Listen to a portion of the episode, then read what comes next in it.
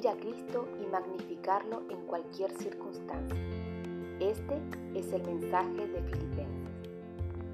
Filipenses es una epístola escrita a una iglesia local en Asia Menor desde una cárcel en Roma en el año 64 después de Cristo. Y las palabras que contiene ha sido de consuelo y aliento a la iglesia de Cristo a través de los siglos. El apóstol Pablo escribió a la iglesia de Filipos para agradecerles sus obsequios y animarlos, ya que estaban preocupados por los sufrimientos que él estaba experimentando.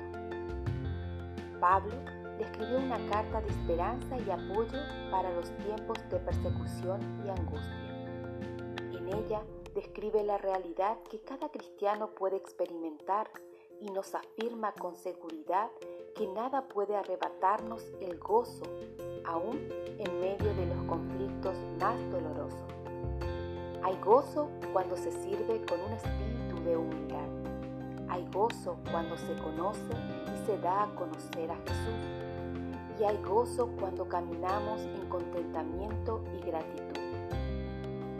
En el corazón de esta carta llena de alegría y, agradecimientos para sus queridos amigos de Filipo, Pablo comparte la motivación y el anhelo de su vida. También Pablo recordó a los filipenses la humildad de Cristo y lo que sufrió por ellos, y les instó a regocijarse con él en el Señor. Entre muchos otros tesoros, esta carta incluye uno de los salmos de alabanza a Jesús más prominentes de la Biblia. Lo encontramos en Filipenses 2 del 5 al 11. Escuchemos.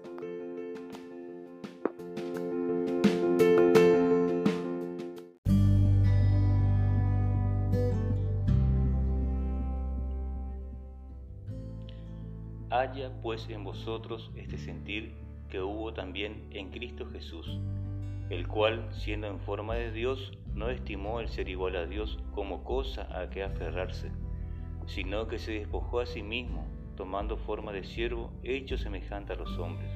Y estando en la condición de hombre, se humilló a sí mismo, haciéndose obediente hasta la muerte y muerte de cruz, por lo cual Dios también le exaltó hasta lo sumo y le dio un nombre que es sobre todo nombre, para que en el nombre de Jesús se doble toda rodilla de lo que están en los cielos y en la tierra y debajo de la tierra, y toda lengua confiese que Jesucristo es el Señor para gloria de Dios Padre.